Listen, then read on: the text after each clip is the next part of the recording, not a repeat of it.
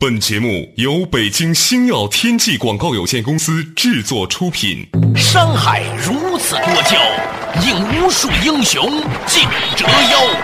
数风流人物，还看我是梁冬。大家好，我是吴伯凡。两个男人孕育五年，梁冬、吴伯凡帮你坐着打通经济生活任督二脉，东吴相对论。好戏马上开场。做着打通经济生活任督二脉，大家好，欢迎收听《东吴相对论》，我是梁东，对面依然是二十一世纪商业评论主编吴伯凡，伯凡你好，大家好。今天录这个节目呢，是在公元二零一三年的元月一号录制，哈，播出的时候可能是过几天。我在长安街上走着去录音棚的路上的时候呢，看见这个阳光明媚啊，突然觉得，哎呀，这个世界二零一二就过去了，嗯。二零一二年是一个很奇怪的时间啊，好像发生了很多事情，叫你马上想发生什么吧，你还不见得马上说得出来。嗯嗯，我还发了一微博啊，说二零一二我想不起什么事儿了。网友说的是，你只要过了十年之后你就记得了。老年痴呆症的人都是这样的，远期记忆好，近期记忆不好。古人说的是这个期待中的事情啊，你就会折腾半天啊，就在那想啊，就吟诗日日待春风，机智桃花开后又匆匆。我太羡慕你了，小的时候背过一些古文，我 我的情感怎么就表达不出来？我其实说的就是这个意思，所以人还是要读点书的，你知道吗？太讨厌了。你你完了之后，你就不过如此，一切都是不过如此。嗯，我们在没有进入二零一二年以前啊，会有各种想象嘛，加上这个末日的色彩啊。对，二零一零年和二零一一年很多事情似乎都指向二零一二年，对，那个时候也很恐惧嘛。嗯，这个越到二零一二年十二月份，越觉得没啥意思。然后呢，我最期待的一件事情。就是郭德纲跨年相声会，因为我们期待了很多年了嘛。嗯。结果呢，到昨天呢，在剧场看的时候呢，其实郭德纲讲的还是很精彩的。嗯。但是我一下子觉得就没意思了。这跟郭德纲的没关系，我是觉得说，反正没意思了。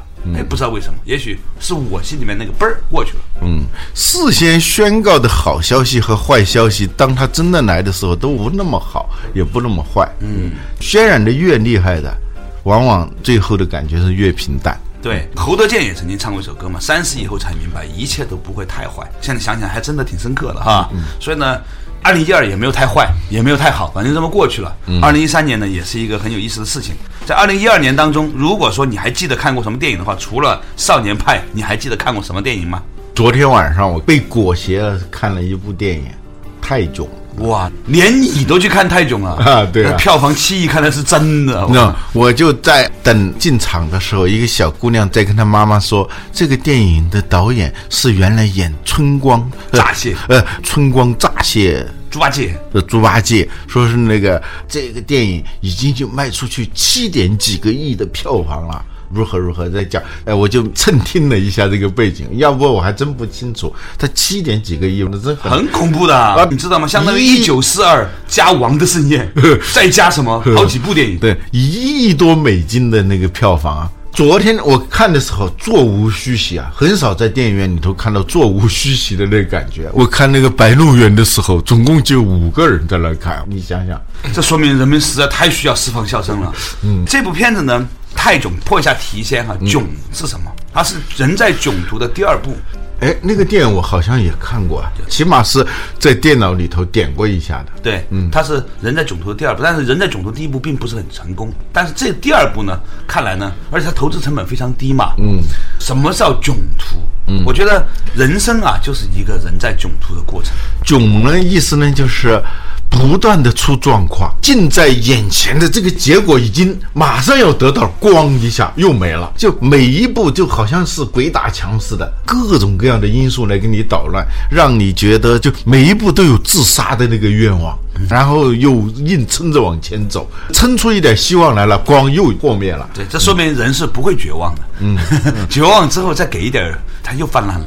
嗯，这虽然是一部搞笑的电影啊，嗯，纯粹搞笑啊，有些当然我也许是老了，真的有点笑不出来，但总的感觉还是比较愉快的，就是看着大家笑。中国古代也有笑话集的啊，《笑林广记》里头说，有一个耳背的人啊，跟大家在一起，大家哈哈大笑，他也跟着哈哈大笑，说你笑什么？他说：“诸君既笑，必有可笑之事，故笑也。”古代的笑脸广见很高级哈。呃，但起码我是愉快的，不是那种硬陪笑，起码没有陪笑。陪笑对于老吴来说那很高级，谁能让老吴陪笑呢？嗯嗯因为这个电影里头啊，它多多少少，你看中国国产电影啊，大家一说起来都跟说中国足球一样的啊，就没有什么出息。但是多多少少，他还是这些年来前知暗长，也学到了一些东西，多多少少有一点好莱坞电影的那些痕迹。你发现没有？美国就是一个很奇怪的国家，第一印象是人欲横流啊，各种各样的那个华尔街的尔虞我诈，校园里的枪杀案啊等等。特别的乱的那样一种状况，但是其实你接触美国越深，你发现美国是一个特别讲规矩的一个社会，而且平常生活中很无聊的，对对，就恨不得说一顿圣诞晚餐要今年的一月份就开始约定今年的十二月份的一个圣诞晚餐，他们做事情很刻板的。我接触过很多美国朋友，是吧？美国人的那个，由于他生活没有没有多少惊险，没有多少好莱坞，所以就产生了很多好莱坞的那种电影。在美国，你要为难美国人啊，比如说。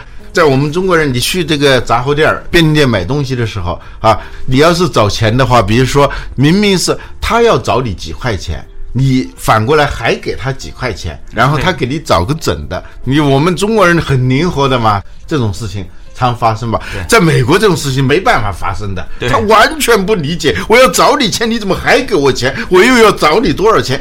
美国人完全算不过来。就是说你在美国吧，有很多在超市里面，如果一个人不拿着计算器的话呢，他是没法买东西的。反正那个他是死活算不出来的。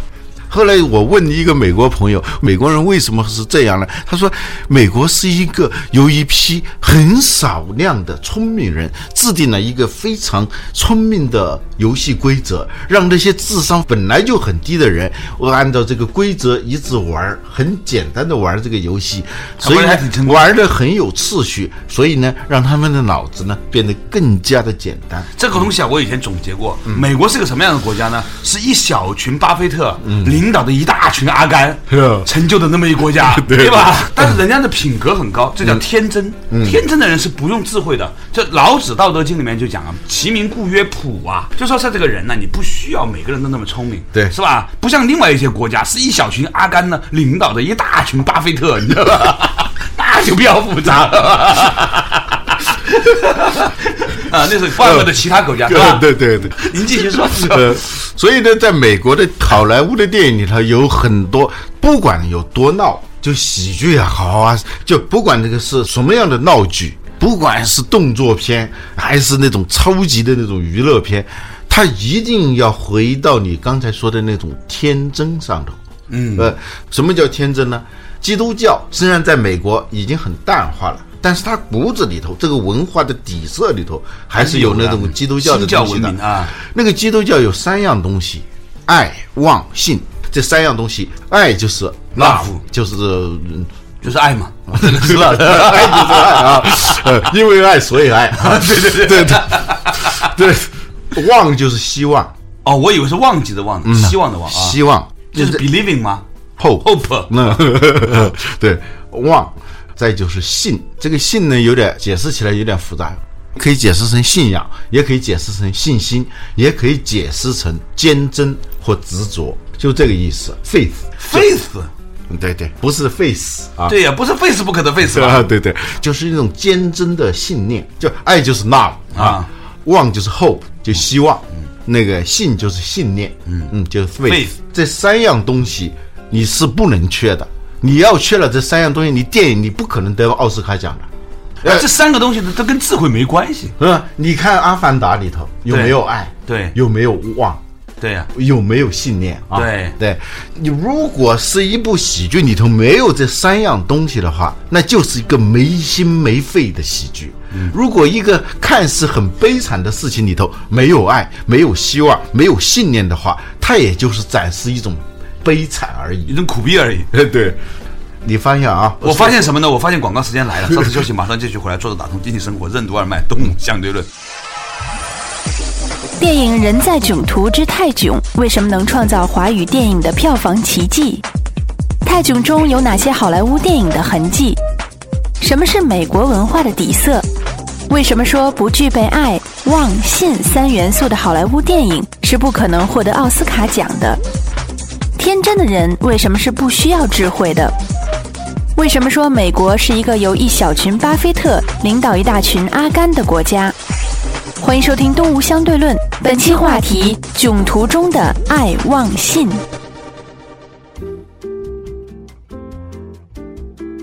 作者打通经济生活任督二脉，大家好，欢迎收听《动物相对论》，我是梁东，对面依然是二十一世纪商业评论主编吴伯凡，伯凡你好。大家好，刚才呢老吴呢，给我们普及了一些简单的常识，说呢，你要在奥斯卡得金像奖的话呢，必须呢，在你的所有的故事里面要有三个东西。这三个东西呢，其实是来自于基督教的一个底层代码，叫爱忘信。爱呢就是 love，望呢就是 hope，啊，信呢就是 faith，对吧？哎呀，老吴很紧张，生怕我把那个 faith 念成了 face 啊。其实呢，这个信呢。我觉得也不是光是美国才有的，在中国的上古天真论呐，这《黄帝内经》里面呢就讲过，叫其名故曰朴，说的这个朴素的朴啊，也是一个东西，嗯，跟你讲的很相像。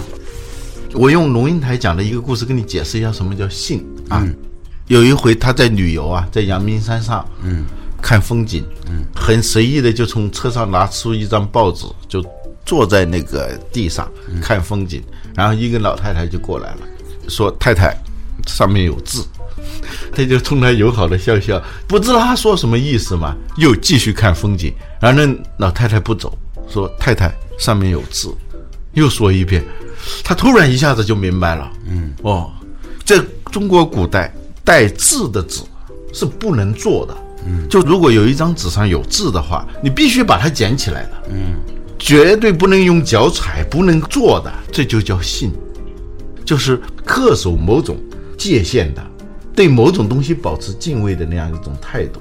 嗯，中国汉字呢，有一些老师是这么说的，写下来呢都是符，念出来都是咒。这话吧说的有点过分啊，或者是现在很多年轻人不能理解。嗯，但是呢，你认真想想每一个汉字背后它所蕴含的伟大的意味的时候呢，你就不得不对每一个汉字充满敬仰。正确的正，它为什么这样写呢？一二三四的一为什么这样写呢？是吧？上下的上这样写呢？它每个字后面呢都包含了巨大的道理。我们说是以道统之的一个文字系统。嗯，所以中国。一直在大概几十年以前吧，啊，我们还非常尊重每一个有字儿的纸。我有一次呢去那个广西的一个农村呐，看到有一个很大的一个炉子，土堆的炉子，我就问村民这个是干什么的？他们说啊，如果你发现有些纸扔在地上了的话呢，你不能把它随便扔掉，你把它集中在一起，统一在某一天一起烧。嗯。这个东西就是信，嗯，对，所以回过头来说《泰囧》这个电影，对，尽管它好像是很搞笑，有的地方搞笑的有点无厘头啊，它甚至是想努力的把某种好像很正面的东西，有意的让它有点无厘头。比如说王宝强演的那个人，他故意让他那个头发怪怪的那个头发是吧？嗯一看就是五线青年嘛。对对对，但是王宝强身上就有这三样东西。我觉得王宝强本身这个演员很成功，他在几乎在所有的电影和电视里面在演一个人，嗯，就是演王宝强，不是吗？他不管什么样子，他演那个人，他只要不演那个人，他就会失败，嗯，就像葛优一样，对，你只能演成那个样子，大家才认为那就是葛优，你不那样，大家觉得很奇怪。葛优以前曾经演过一个冯小刚电影，那叫什么燕来着？叶叶，叫夜夜，里面葛优就不是那个样子的，他就就觉得这不是冯小刚电影，这也不是葛优，很奇怪。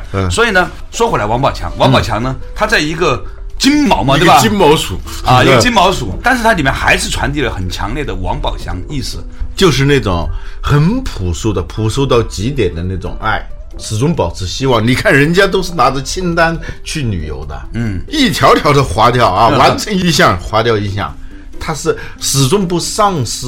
对于未来的这种希望，嗯，信那就不用说了，就那种执着，他是随时都有底线的守着了啊，就这么一个人。但是呢，对主人公那个叫徐朗那个人来说呢，这个人是个灾难，是打从上飞机的那一刻起，这个灾难就降临了。嗯，时时刻刻每一步都在跟他捣乱，而且这种捣乱都是恰到好处，恰到好处又是很无辜的捣乱啊，他都是无心的，把你给毁了。所以呢，由于一个人保持着一种强烈的企图心，想干什么，而另一个人呢，又是一种很无辜的、很天真的在那儿捣乱，每一步让他的计划都泡汤，这就叫囧。首先呢，我想到一个词，就是冤家。冤家呢，首先是一个贬义词，冤家路窄啊，不是冤家不聚头，又是同行是冤家等等。但有时候又是一个褒义词，带点褒义的。嗯，那在过去戏文里头，一说这个冤家，那就是情人，是恋人的意思啊。说起来这个，昨天晚上我去听那个郭德纲跨年演唱会，郭德纲就说去于谦儿他们家嘛，看见他嫂子说：“哎，嫂子，呃，谦儿哥呢？冤家。”你来的正好，他刚走，说的就这意思。那个《红楼梦》里头，贾母说这对小冤家啊，就是说他们分不得也离不得的那种爱恨情仇都在的那种状态，也叫冤家。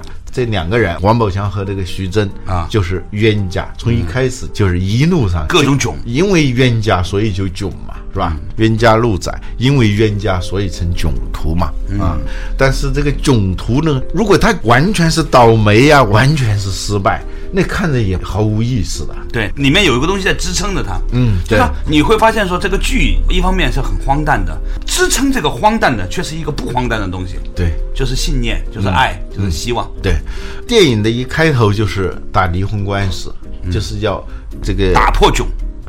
对。婚姻是一场囧途啊！对于徐朗，大部分人 对徐别这么说，对徐朗来说，婚姻就是一场囧途。他想结束这一场囧途，但同时他又开始了另一场囧途啊！起因呢，是因为一个什么叫油霸的产品啊？他的合伙人年轻时候的死党，那个什么男啊，猥琐男还是什么黄渤。就那那样一个人，他想把这个卖给法国人，而这一个徐朗呢，想继续开发这个技术、这个产品，想把它整到上市。两个人都做不了决定，因为控股的那个大哥呢，在泰国的某座寺院里头在禅修，谁抢先找到那个人，拿到他的授权书，谁就得胜。就这么一个虚拟的，有点像《西游记》的这样一个故事啊，就是取经嘛。一路上要去取经，各种妖魔鬼怪不断的来跟你干扰，九九八十一难啊，这么一个故事。其中呢，就是碰到了王宝强这么个人。这部电影呢，它有意思的地方就在于。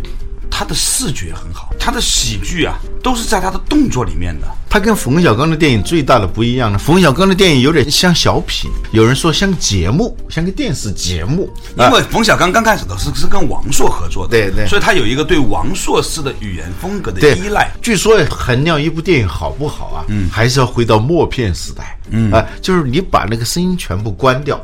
你还能感动，你还能笑，那才叫真正的好电影。如果把那个台词都关掉以后，完全看不出所以然来，那就不叫好电影。就说好的影评家是不用懂什么语言，可以评论各国的电影的那种影评家啊。稍事休息，马上继续回来。坐着打通经济生活任督二脉，东吴相对论。为什么说大到人生、婚姻，小到一笔生意，往往都是一个人在囧途的过程？为什么说电影《泰囧》中王宝强扮演的角色就是爱忘信的化身？为什么说与冯氏喜剧相比，《泰囧》中的场景性笑料更接近于电影？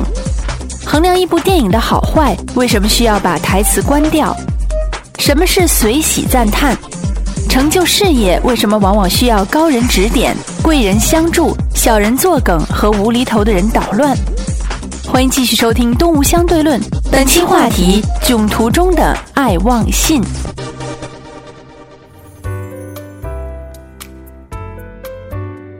作者打通经济生活任督二脉，大家好，欢迎收听《东吴相对论》，对面依然是二十一世纪商业评论主编吴伯凡。伯凡呢，刚才给我们讲到了这个人在囧途啊这部电影，其中呢就提到一个话题，说呢。其实好的电影呢是不需要台词的，你不看台词儿，你光是看默片，如果你能够看到一些东西，而且还觉得好的话，这部电影就是一个好电影。对，卓别林之所以是大师，是因为他不怎么说话。但是你知道吗？我有另外一个相反的体验了，我跟你分享。有一段时间我有个眼睛不好，大概休息了有两三个礼拜，嗯，那段时间就不能看电视。我老婆呢就把电视打开了之后呢，我就听电视，嗯。我后来呢，就把以前看过很多遍的碟呢，就听完一遍。嗯，我突然发现，我听到了很多在看电视的时候看不到的东西。嗯，音乐啊，音响啊，包括很多的说话的声音的节奏啊。嗯，嘿，你会发现那是另外的一部东西，挺有意思。我们只是想说它的特点啊，就是。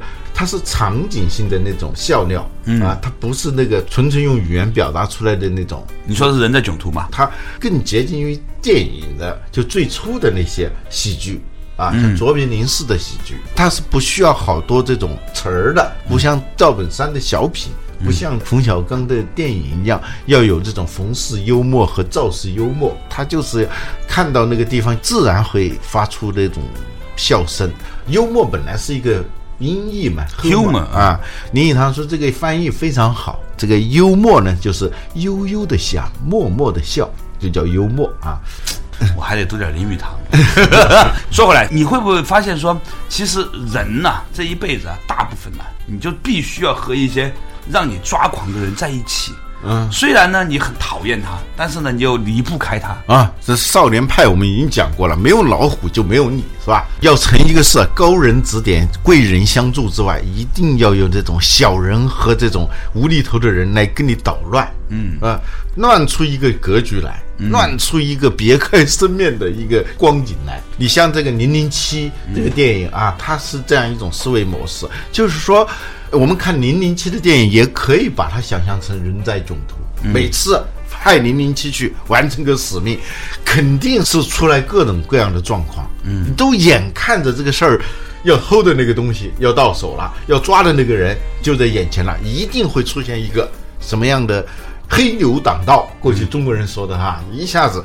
全泡汤。如果是一般的，我们普通的人呢，就会怨天尤人、捶床捶胸啊，那种最浅薄的反应。零零七的反应是，这个事情既然发生了，相信他别有深意，他就顺着这个已经被打破的那个格局。既然这个东西已经被打破了，既然这个愿望已经破灭了，说不定里头又有一种就深不可测的那种意味出来，所以他就顺应。如是关照，顺势而为。当然了，他是在这个处境里头非常积极的去争取一种主动性。结果最后发现一个，就本来是一个比较小的一个目的，就是这个任务其实是一个本来是做个小偷，后来发现一个大盗。对，本来是一个很明确，但是其实是很小手笔的东西。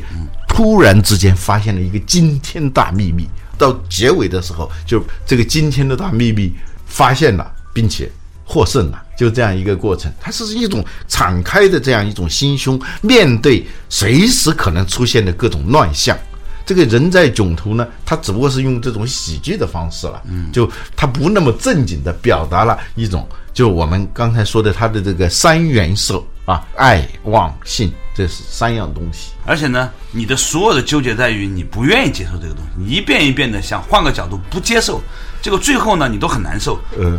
接受了以后，你会发现一切呢就顺了。这让我想起了当年我在这个深圳的一个寺庙弘法寺啊，见到本焕长老的时候呢，他的墙上写了“普贤菩萨行愿品”呐，十大愿望。嗯，其中有一个愿望呢，就叫随喜赞叹。嗯，我以前不太了解什么叫随喜赞叹，最近啊，在跟吴老师做节目做了几年之后呢，心性得以了提升，终于明白所谓的水洗赞叹，就是你逮什么东西都觉得好啊。好啊，对吧？这是对水洗啊，这是一种特殊的喜剧方式啊。就是我们说娜娜的女儿，她咣忙一下摔地上了，嘿嘿嘿，我又摔倒了，那她就在笑是吧？对 对，她说这种水洗赞叹。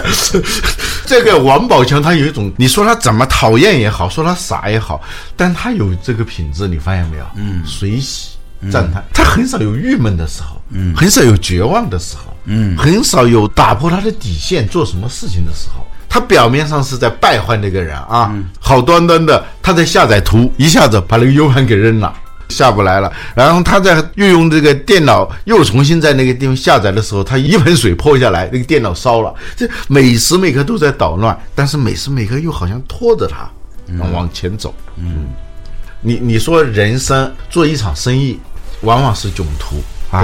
对。不停的半路上杀出个程咬金，不停的出状况。婚姻也是这样，从公主和王子从此过上幸福生活的那一刻起，他们就踏上了囧途。我前两天发微博的时候讲了一个事儿，我说呢。大部分的人谈恋爱都不是找爱的，都是拿自己的心理阴影给对方给自己找事儿的。后来呢，就有一个大夫啊，嗯他也最近在做这些身心灵的这个成长的学习，嗯就写了一段话回应这句话。嗯他说挺好，他说其实你最终会发现，你跟谁结婚都没有区别，最终你都只不过是借由他来修炼你自己。碰见一个顺的人呢，用顺的方法修；碰见一个逆的人呢，用逆的方法修，仅此而已。嗯，你跟谁结婚都一样。嗯，我跟他观点有点不一样，是在哪里？你碰到这个人，也许本身你可以说他是命定的，也可以说他是因因为你前面有种种的因缘，你就碰到了他。有一个微博段子说，对好多事情，你只要改变了对他的看法以后，那个结果是完全不一样的。比如说，当一个亿万富翁怎么想着要摆脱自己的糟糠之妻的时候，假如说啊他突然碰到一个所谓的高人、什么大师，告诉他你的糟糠之妻就是你的财神爷，嗯，你一旦没有他，你就全完了。这个时候，假如你换这么一个视野的话，你就完全不一样了。你就你看待他就完全不一样就。回家把它供起来嘛，拿个防腐剂把它泡起来之后，让它一辈子不坏掉嘛，不就完了吗？但话是这么说，但是呢，世界观啊，某种程度上还是可以决定世界的，是吧？你看世界的角度决定了你觉得这个世界到底是怎么回事。所以《人在囧途》这一部电影呢，呃，老吴呢在十二月三十一号跟大家一样庸俗的跑去看了一个喜剧啊，但是呢，他在里面也看到了人生的这个窘迫性，婚姻是一场囧途，做生意是一场囧途。什么叫囧途？就是你朝着这个方向走，你总能够在这个过程当中找到让你。浑身难受的人。不过，支撑你一直走下去，并且获得幸福的，还是那三个字：爱、望、信。好了，感谢大家收听今天的《动物相对论》，我们下一期同一时间再见。